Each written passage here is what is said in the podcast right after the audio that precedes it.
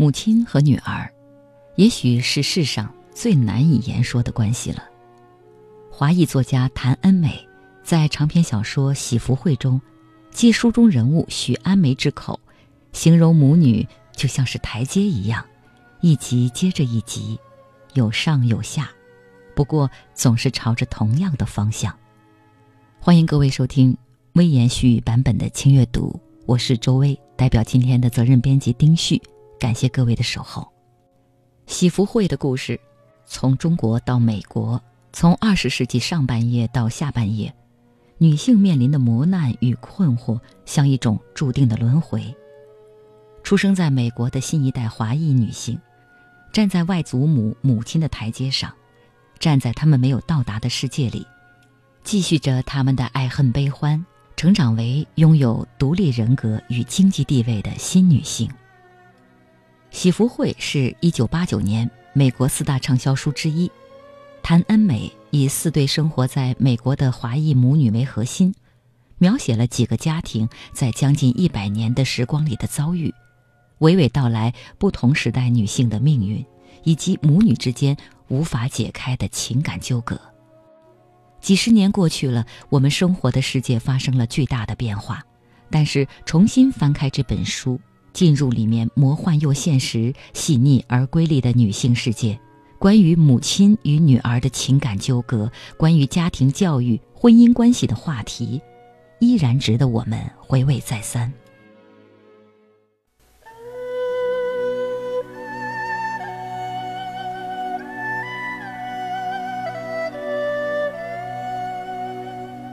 战乱的年代，他们从中国漂泊到了美国。历尽艰辛，站稳脚跟后，他们要如何面对在异域文化中长大的女儿？女儿们长大成人，在生活中艰难前行，才终于理解那婉转倾诉的慈母之心。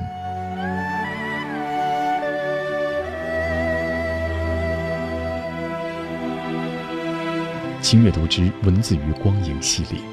本期翻开华裔作家谭恩美代表作《喜福会》，在母女两代人的爱与冲突中，感知异域文化背景下东方的魅力与神奇。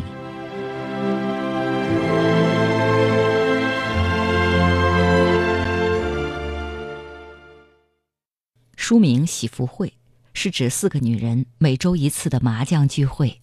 抗战年月，吴素苑被国民党军官丈夫安置在相对安全的广西桂林。战争让秀美的山水都失去了颜色，每天都有从四面八方而来的难民涌进城里，不时有冲天的火光、空袭警报一旦响起，素苑就抱起双胞胎女儿躲藏到防空洞里。燥热潮湿的空气、食物缺乏的饥饿，让素苑感到压抑苦闷。于是某天，他凑齐了一桌麻将，他们一样年轻，脸上流露出对生活的希望。在财产尽失、食不果腹的年月，他们想尽办法让自己开心一点。每周他们会聚在一起打一次麻将，用微薄的零花钱买些好意头的零食。虽然饺子是护瓜馅儿的，福局上全是虫眼，但是。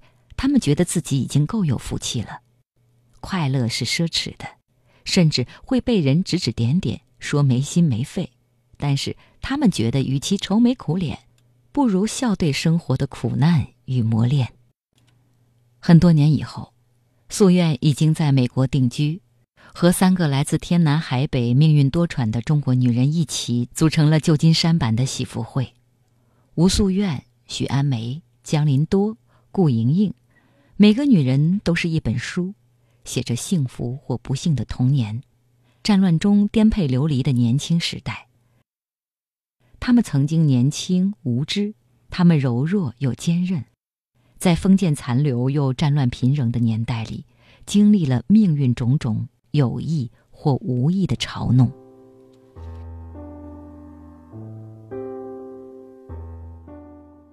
江林多生于山西太原。两岁的时候就被许给皇家的儿子天瑜做媳妇儿。那个年代，女人没有挑选嫁给谁的自由。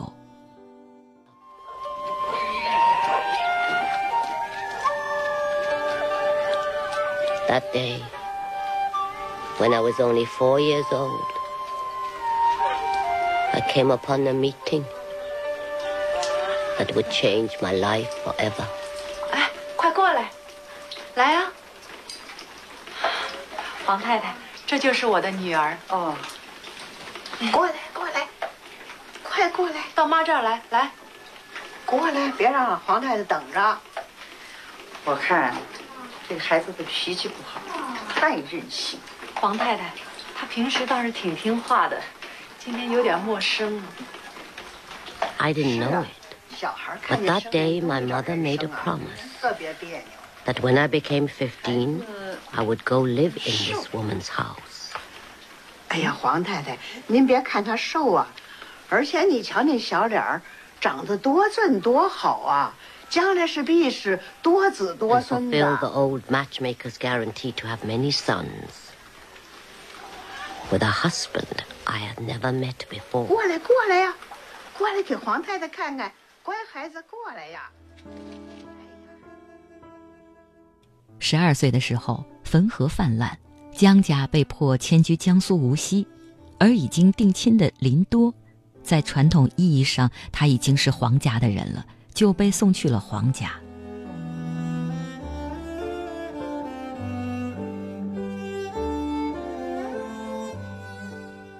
在此之后的几年中，黄太太让其他的佣人教我如何给枕套缝边儿，然后再绣上我未来夫家的姓氏。黄太太每次指派给我一个新活的时候，都会说：“一个妻子要是没有干活弄脏过手，怎么能很好的持家呢？”我觉得黄太太从来没有弄脏过她自己的手，但她倒是很擅长发号施令，评头论足。她曾经对家里的一个厨子说：“教她好好的淘米，淘米水最后必须干干净净的，她丈夫可不能吃脏兮兮的米饭。”又有一次，他叫一个佣人为我演示怎么刷夜壶的时候说：“让他自己伸着鼻子去闻闻桶里是不是干净。”我就是这样学做一个温顺的妻子，我学的一手好厨艺，甚至都不用尝一口就能闻出肉馅儿是不是咸了。我还能嗅出极细腻的针脚，简直就像画上去似的。最后，就连黄太太都装腔作势地抱怨说：“说她的脏裙子还没来得及丢到地上，就已经被洗干净又穿在身上了。结果她只好每天都穿同样的衣服。”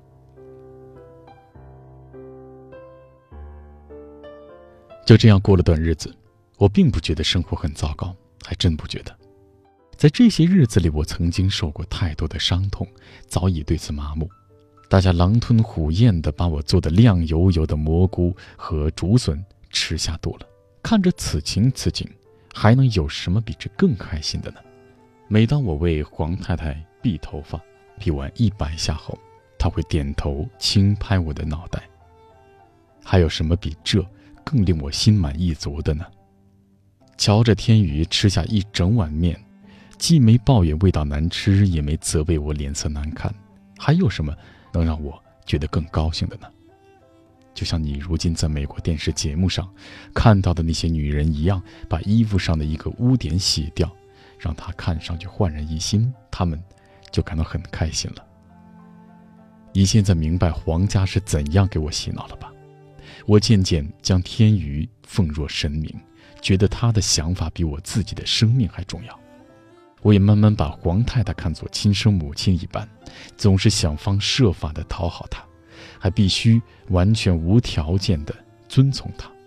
在我满十六岁的那个春节，黄太太对我说，她明年准备要一个孙子，即使我还不想结婚，又能住到哪儿去呢？尽管我壮得像马儿一般，又怎么能逃走呢？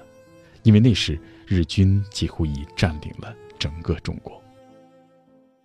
恭顺并没有给她带来幸福，丈夫是一个长不大的孩子，并且不喜欢女性。但是听信儿子谎话的婆婆却把林多封在家里，逼着她生儿子了才能出去。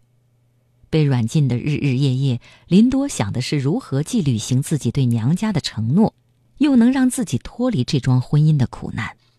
那个年代，女人出嫁前属于娘家，出嫁后属于夫家，从来不属于她自己。成婚那天，林多曾经在镜子里看到了比美丽新娘更有价值的东西，那是她的坚强与纯洁。他用一个巧妙的弥天大谎。让这个故事有个看似皆大欢喜的结局。他逃离失败的婚姻，摘下所有的手镯。他永远不会忘记那一天，他终于有了属于自己的真实想法，可以按照自己的想法去生活了。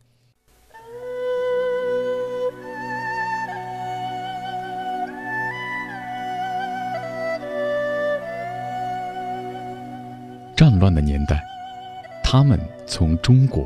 漂泊到了美国，历尽艰辛站稳脚跟后，他们要如何面对在异域文化中长大的女儿？女儿们长大成人，在生活中艰难前行，才终于理解那婉转倾诉的慈母之心。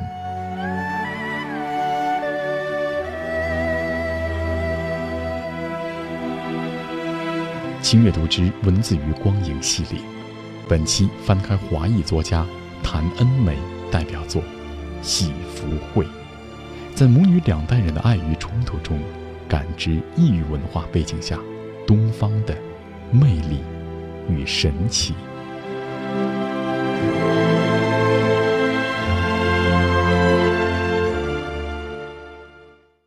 顾莹莹，出身无锡最为富有的人家之一。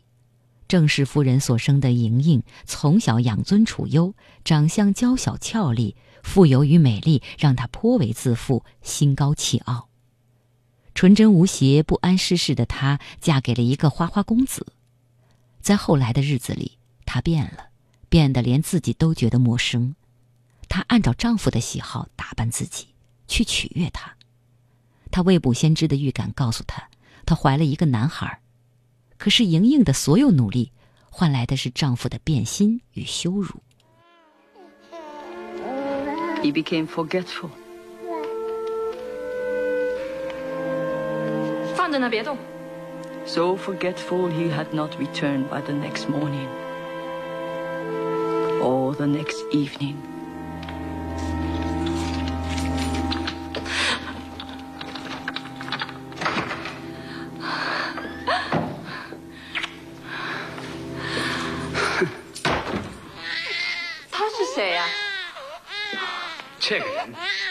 是个妓女，和你一样。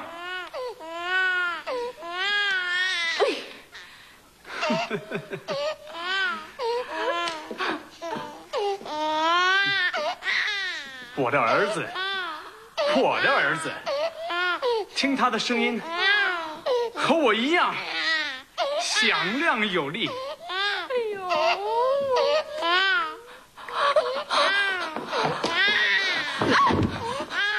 瞧你这样子，看着叫人恶心，一副贱相。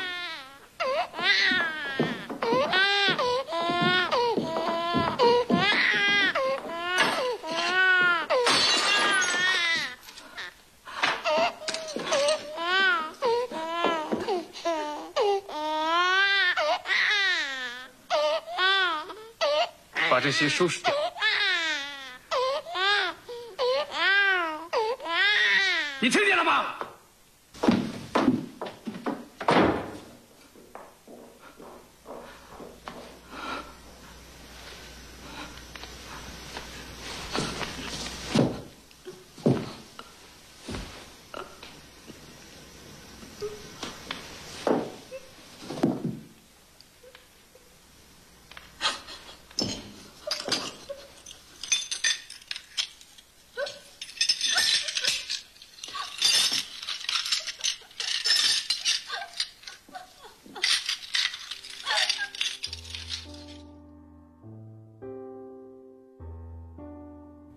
选择了堕胎，用最刚烈的方式完成了自己的复仇，然后逃离浮华而冷漠的家庭，在乡下穷亲戚家度过了十年的光阴，像一只母虎等待机会。回到城市后，成为了一个商店售货员，自食其力；而她的丈夫，在一次次占有和抛弃女性的放浪中，被一个复仇的女人用切菜刀结束了他糜烂而罪恶的一生。人是多么奇怪呀！顾莹莹本以为自己很早以前就对这个男人已经死心了，可是得知他的死讯之后。却有一种强烈而苦涩的感觉在心中流淌，让他前所未有的感到心里像是缺了一块似的。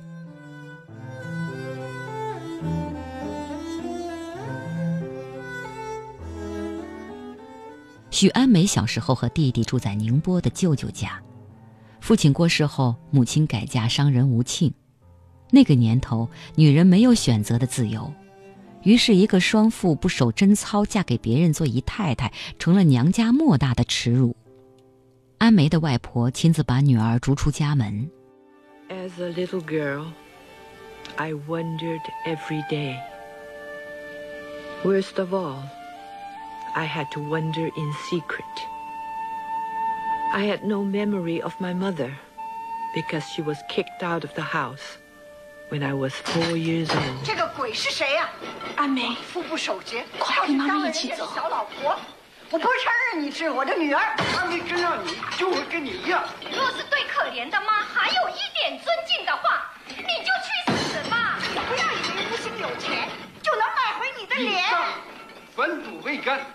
你就做了别人的媳妇。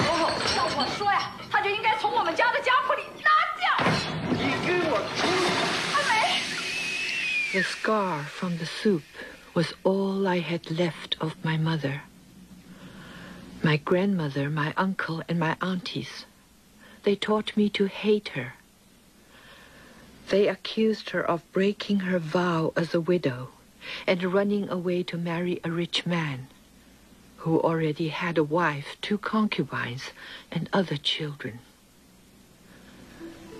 Then one day, as my grandmother was lying in her deathbed.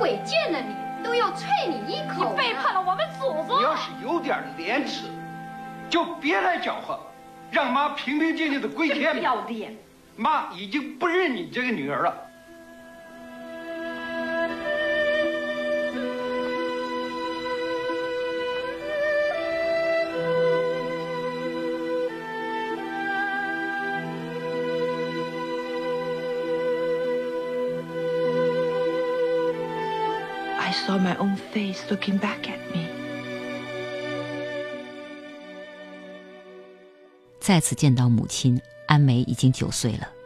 母亲回到了这个不承认自己的娘家，用刀割下自己手臂上的肉，并且放进药罐里，希望用这种传统的孝亲方式挽留外婆的生命。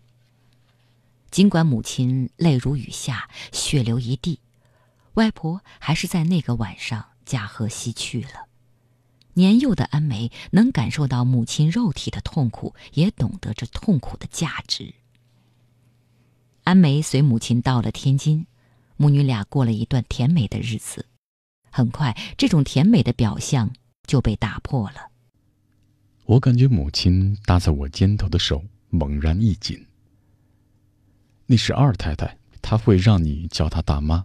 她悄声说：“我看到一个女人。”身穿黑色的长皮衣和深色的西式衣裳，非常时髦。她怀里抱着一个小男孩，小脸儿粉嫩，看上去两岁左右。他是你的小弟，母亲低语道。那个男孩头戴皮帽，跟他母亲的皮衣材质相同。他正用小拇指勾着二太太那串长长的珍珠项链。我感到奇怪，他怎么可能有这么小的孩子呢？二太太长相挺俊俏，看起来还健康，但她的确上了年纪，可能都四十五岁了。他将小孩交给一个仆人，然后开始指挥仍围在他身边的众人。之后，二太太微笑着朝我走来，她每迈一步，身上的皮衣都微微泛光。她仔细打量着我，好像在审视我，又仿佛认得我。最后，她嫣然一笑，拍拍我的脑袋。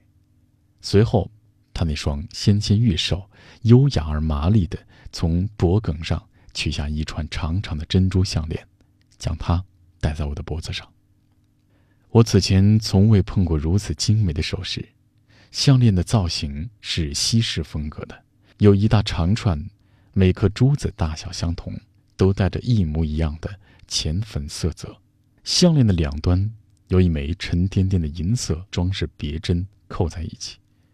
母亲当即谢绝：“这个给小孩子太贵重了，他会弄坏的，会弄丢的。”但二太太只管对我说：“这么漂亮的姑娘。”需要有点东西往脸上添光彩才是呀。母亲闪退一旁，不再言语。我看得出她生气了，她不喜欢二太太。我只得小心翼翼地把握好自己的感受，不能让母亲觉得二太太已经笼络了我的心。然而，我还是有一种飘飘然的冲动。二太太对我这般格外垂青，让我有些受宠若惊。谢谢你，大妈。我对二太太说，我低着头，不让她看到我的脸，但我还是禁不住喜笑颜开。那天下午，当母亲和我在她屋里喝茶时，我觉察到她在生气。当心点，安梅，你听到的都是些虚情假意。他是个翻手为云、覆手为雨的人，他是想迷惑你，这样就能利用你为他做任何事。我静坐不语，把母亲的话当作耳旁风。我觉得母亲埋怨太多，或许她所有的不幸都源于这些抱怨。我盘算着如何才能不听她的话。把项链给我，她突然说。我看着她，但没有动。你不信我的话，所以必须把那条项链交给我。我可不会让他用这么点小恩小惠就收买你。我依旧一动不动，他站起身走过来，从我脖子上取下项链，还不及我叫他住手，他已将项链放在鞋下，然后踩了上去。当他把项链放到桌子上时，我才看清楚他做了什么。这条差点就收买了我感情和理智的项链，其中有一颗珠子已被碾成了碎玻璃。随后，他把那颗破碎的珠子取下来。又将项链重新接起来，使它看上去完好如初。他要求我此后一周每天都戴这条项链，这样我就会牢记自己是如何轻易地为假象所蒙蔽，迷失了自己。等我把那串假珍珠戴了很长时间，足够吸取教训之后，他才让我把它摘下。然后，他打开一个匣子，转头对我说：“现在你能区分真假了吧？”我点点头。他将某样东西放在我手上，那是一枚沉甸甸、水盈盈的蓝宝石戒指，宝石中间还有颗星星，它是那么纯净。我每次见到那枚戒指，都赞叹不已。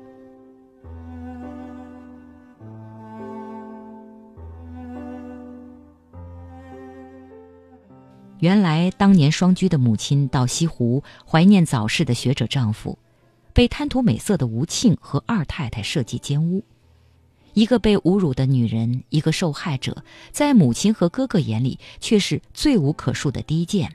她只能离开，去天津吴家。三年后生下儿子，却被二太太据为己有。在吴家女眷没完没了的倾轧、嫉妒和流言中，母亲最后选择了吞鸦片自杀。安梅知道母亲是听从了自己内心的声音，决定不再伪装自己，才精心谋划在春节前几天自杀，以生命作为报复吴家的武器。安梅记得母亲曾经告诉她：“哭是没有用的，你的眼泪无法洗刷自己的痛苦，只能供别人寻开心而已。所以你必须学会把眼泪往肚里咽。”于是她吞下所有眼泪。但最终眼泪决堤，他几度哭昏过去。在嚎哭之后，他抓准了吴庆惧怕鬼魂的心理，逼他发誓，将安梅和小弟抚养长大，并且视母亲为唯一的正式夫人。那一天，他把二太太送的假珍珠项链在吴庆面前踩碎了，也是那一天，二太太的头发骤然变白。也就是那一天，安梅学会了不平则鸣。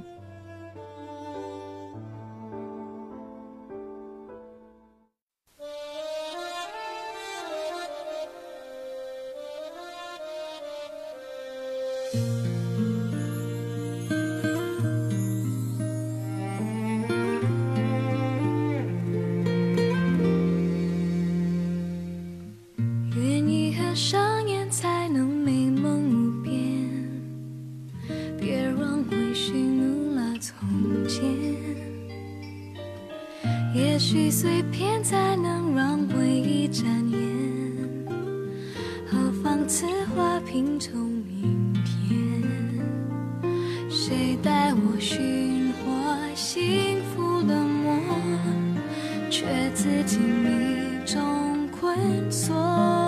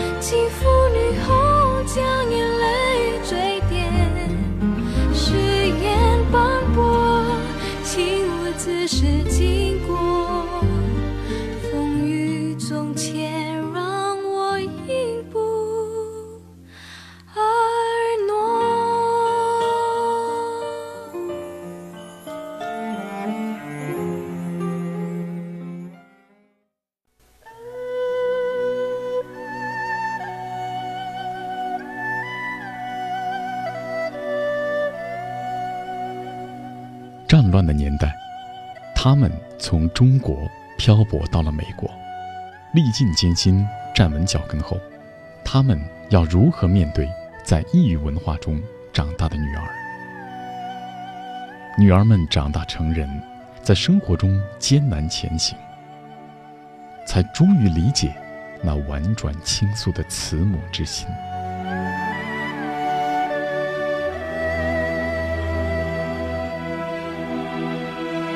轻阅读之文字与光影系列，本期翻开华裔作家谭恩美代表作《喜福会》，在母女两代人的爱与冲突中，感知异域文化背景下东方的魅力与神奇。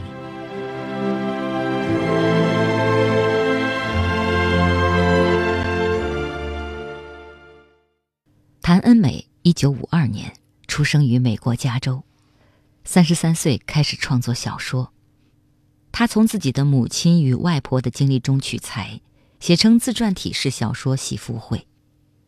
一九九三年，美籍华人导演王颖将《喜福会》改编成同名电影，汇集了周采芹、温明娜、俞飞鸿、邬君梅、卢燕、丁一、奚美娟等一众华人演员。细腻地呈现了不同文化冲突下几代中国女性的坎坷经历与母女感情。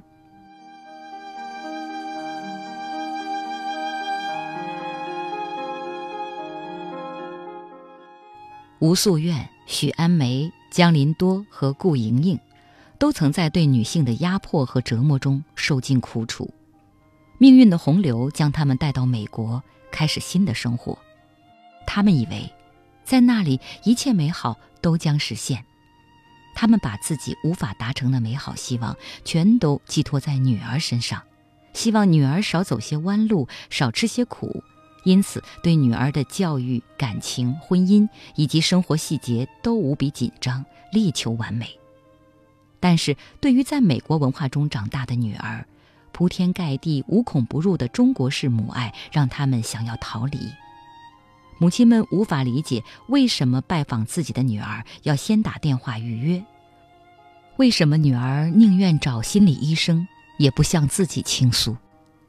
女儿们也同样不能明白，母亲从来不用自己送给她的盘子，并不是因为不喜欢，而是因为舍不得。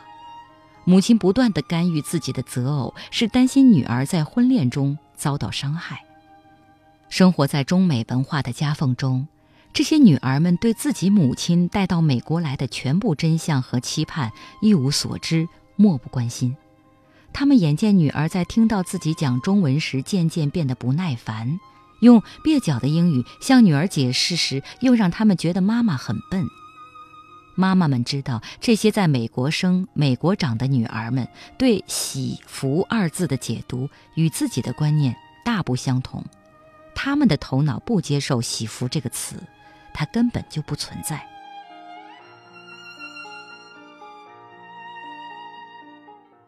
从童养媳婚姻中逃离的江林多。有一个擅长下国际象棋的女儿韦弗里，母亲会骄傲地对女儿的仰慕者们说：“这是运气。”女儿的照片上了生活杂志，母亲就喜气洋洋地拿着杂志到处说：“这是自己的女儿。”但是女儿并不理解她的自豪。父母为支持我练棋，做出过不少的妥协。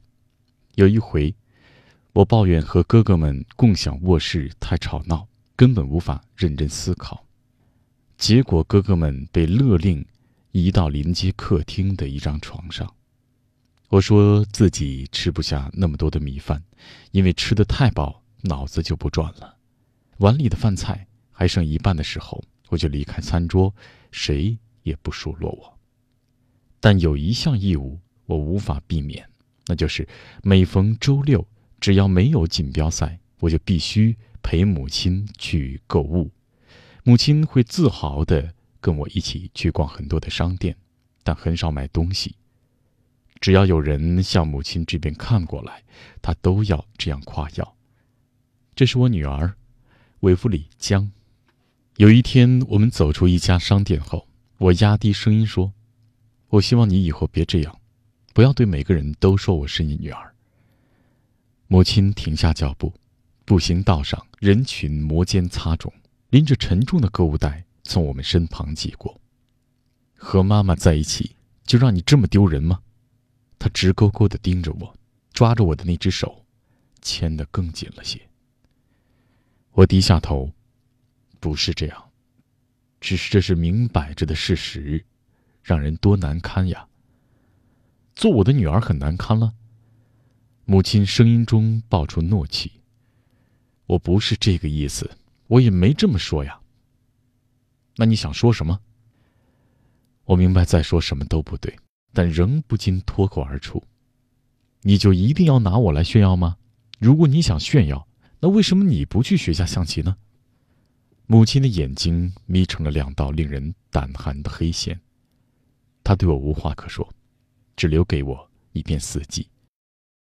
我感到风猛烈地吹过我涨红的双耳，我使劲甩开母亲紧抓的手，扭头就走，结果和一个老太太撞个满怀。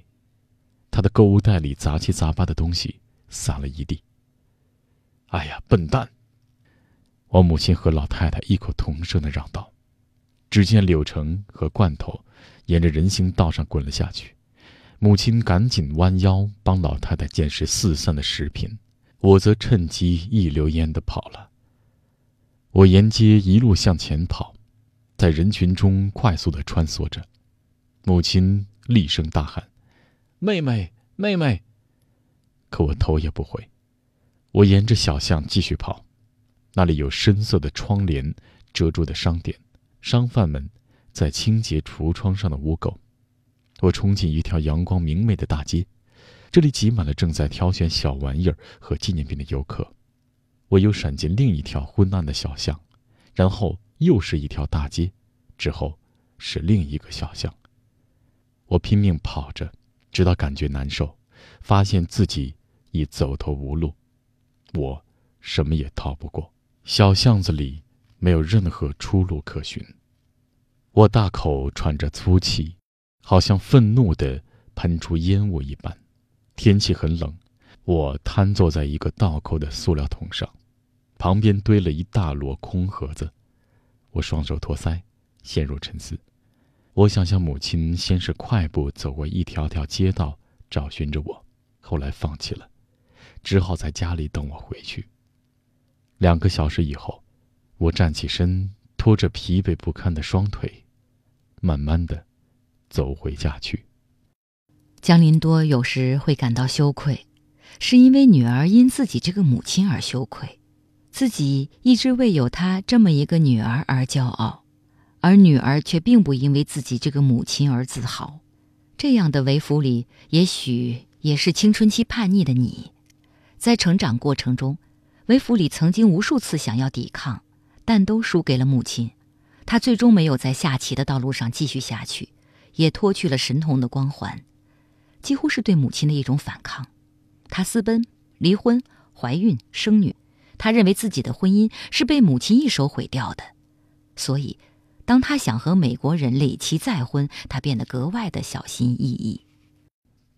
那晚，李奇带来一瓶法国红酒，但他不知道我的父母不会品酒，家里甚至连红酒杯都没有。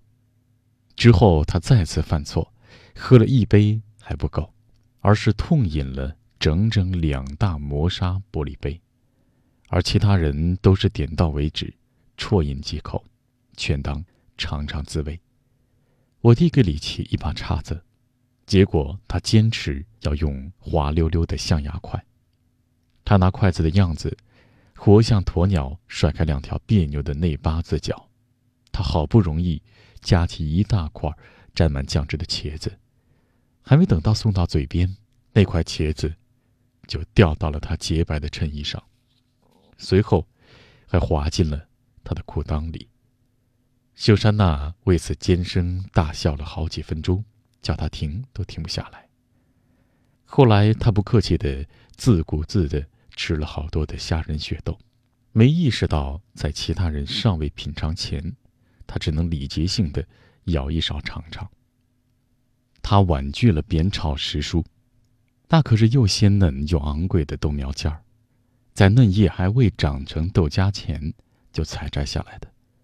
秀珊娜也跟着不肯吃，指着李奇说：“他也没吃，他也没吃。”他以为谢绝品尝第二轮是礼貌的表现，但其实他本该像我父亲那样，每次加那么一点来吃，之后颇为夸张的品尝第二轮、第三轮。甚至第四轮，经常表达无法抗拒再吃一口的诱惑，最后还要发牢骚说自己吃的太饱，快被撑爆了。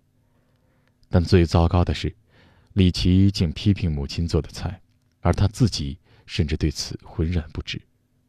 依照中国厨师的惯例，母亲总会对厨艺说几句自贬的话。那晚，他选择了对自己最出名的。平日尤为得意的梅菜蒸肉，如此谦逊了一下。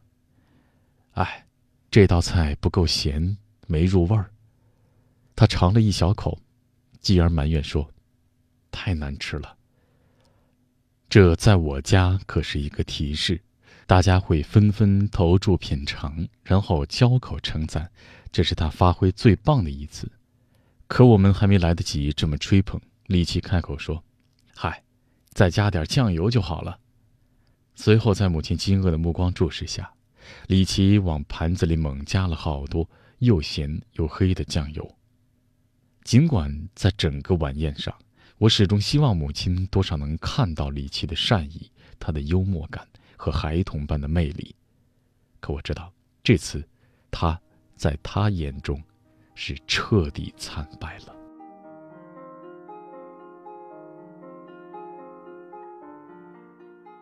出乎韦弗里的意料，母亲表示并不讨厌女儿未来的丈夫。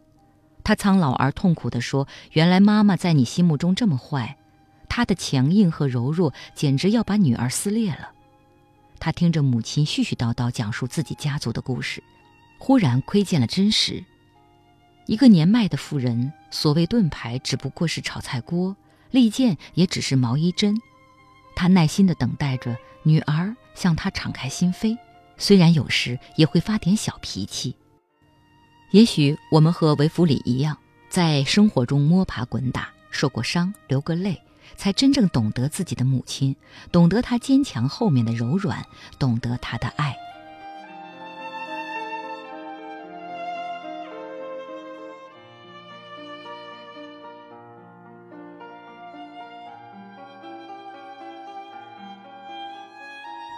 许安梅在母亲吞鸦片自杀后，学会了不平则鸣。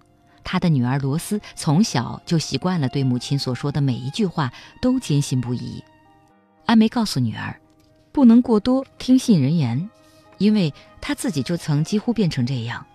她说：“女孩好比一株小树，你必须挺直身板，听从站在身边的妈妈，只有这样，你才能长得强壮笔直。”但如果你弯折过去听别人的，就会长成一棵柔弱的歪脖树。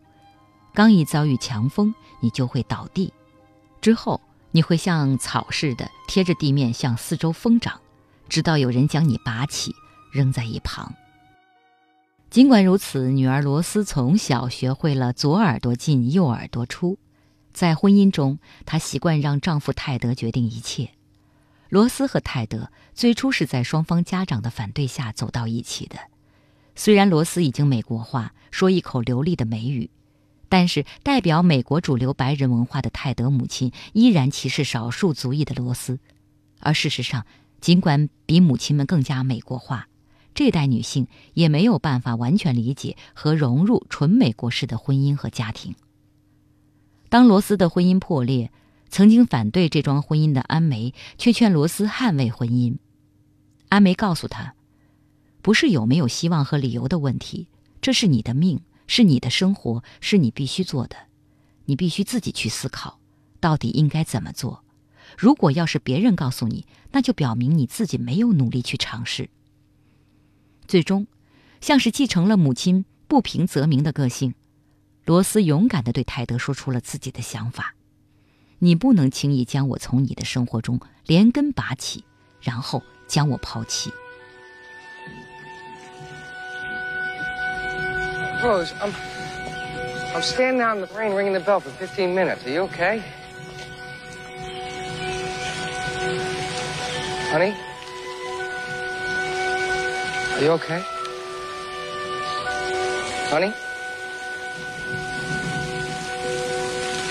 Get out of my house. You heard me. Get out.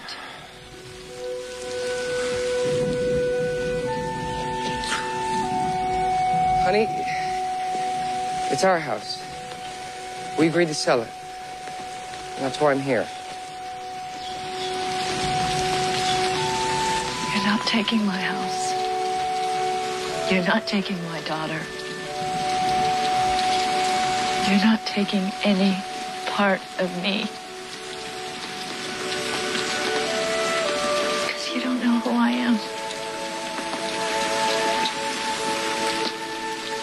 I died 60 years ago. I ate opium. I died. For my daughter's sake. Now get out of my house.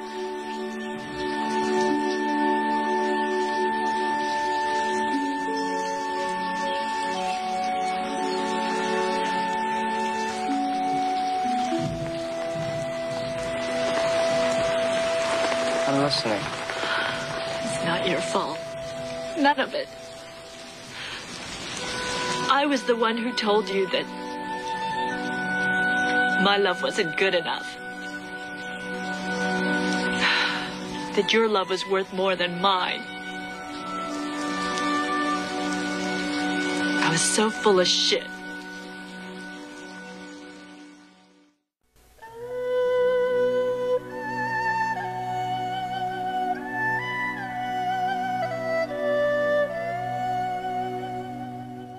年代，他们从中国漂泊到了美国，历尽艰辛，站稳脚跟后，他们要如何面对在异域文化中长大的女儿？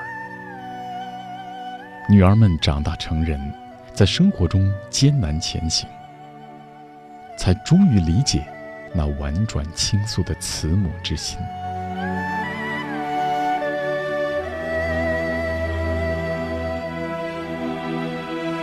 轻阅读之文字与光影系列，本期翻开华裔作家谭恩美代表作《喜福会》，在母女两代人的爱与冲突中，感知异域文化背景下东方的魅力与神奇。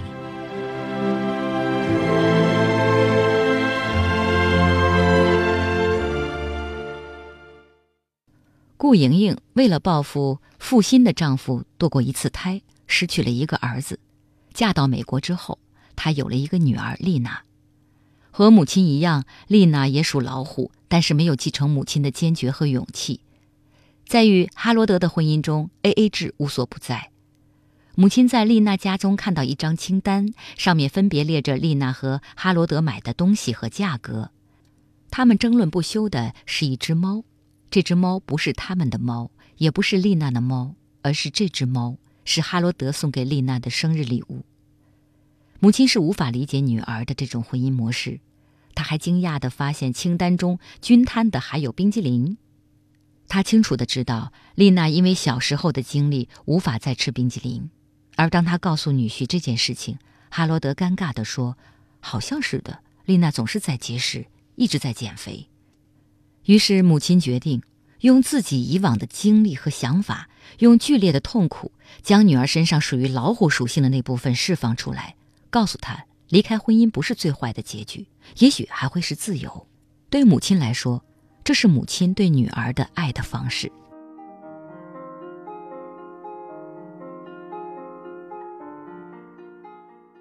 喜福会的发起人吴素苑逝世后。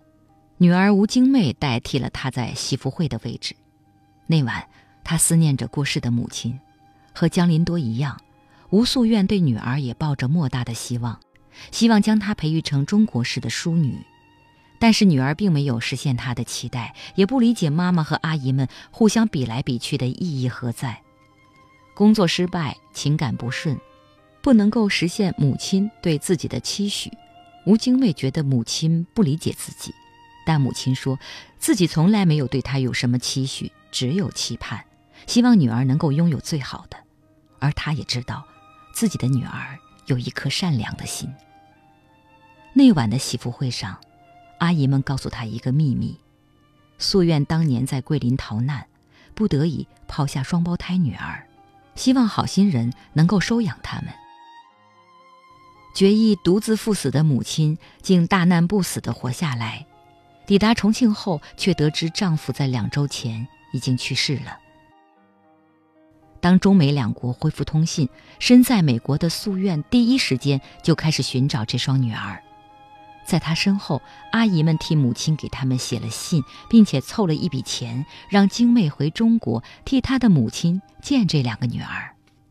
当火车从香港进入深圳的那一刻，京妹觉得头皮一阵阵发紧。周身血液也在全新的通道中奔涌，他从骨子里隐隐感到一种旧时熟悉的疼痛。他知道，自己正在变成中国人。不只是精妹，书中的女儿们体内都流着中国的血液，天生就带着中国式的谦虚温顺，以及母亲对他们潜移默化的中国传统文化影响。他们继承了母亲的身上那种不愿逆来顺受、勇于抗争的中国女性气质，勇敢地接受了生活的挑战，走出了不幸婚姻的阴霾。女儿们的故事没有母亲们的那般传奇魔幻，但她们对母亲的不解与理解，就像发生在我们身上一样。精美是在母亲过世后才理解她的，在回国的旅程中，她才懂得母亲。也懂得了自己。看到两个姐姐的时候，精妹仿佛看到了母亲；和姐姐们在一起的时候，她终于看到自己身上属于中国的部分了，简直是显而易见。因为这里就是她的家，她就在这三姐妹的血液中流淌、回响。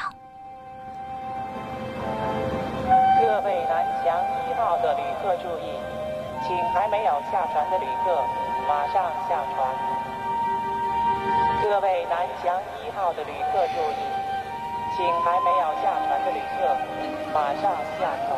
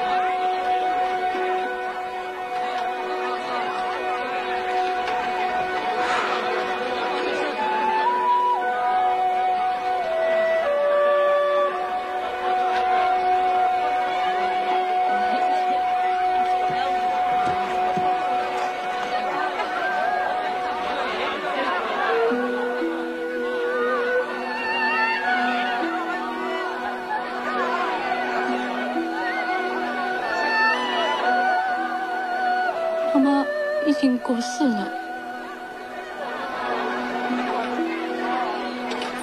妈妈过世了。Sorry，不，什么时候？不可能，四个月以前。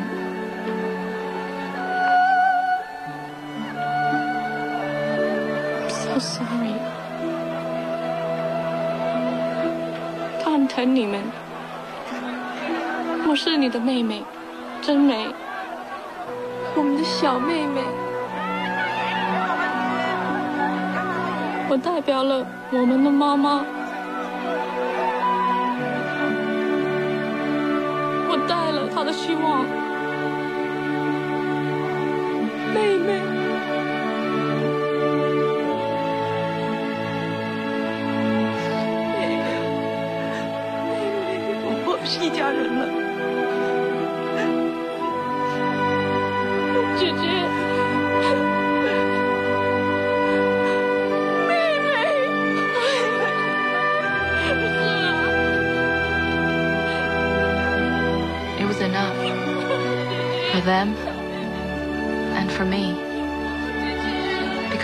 she was there.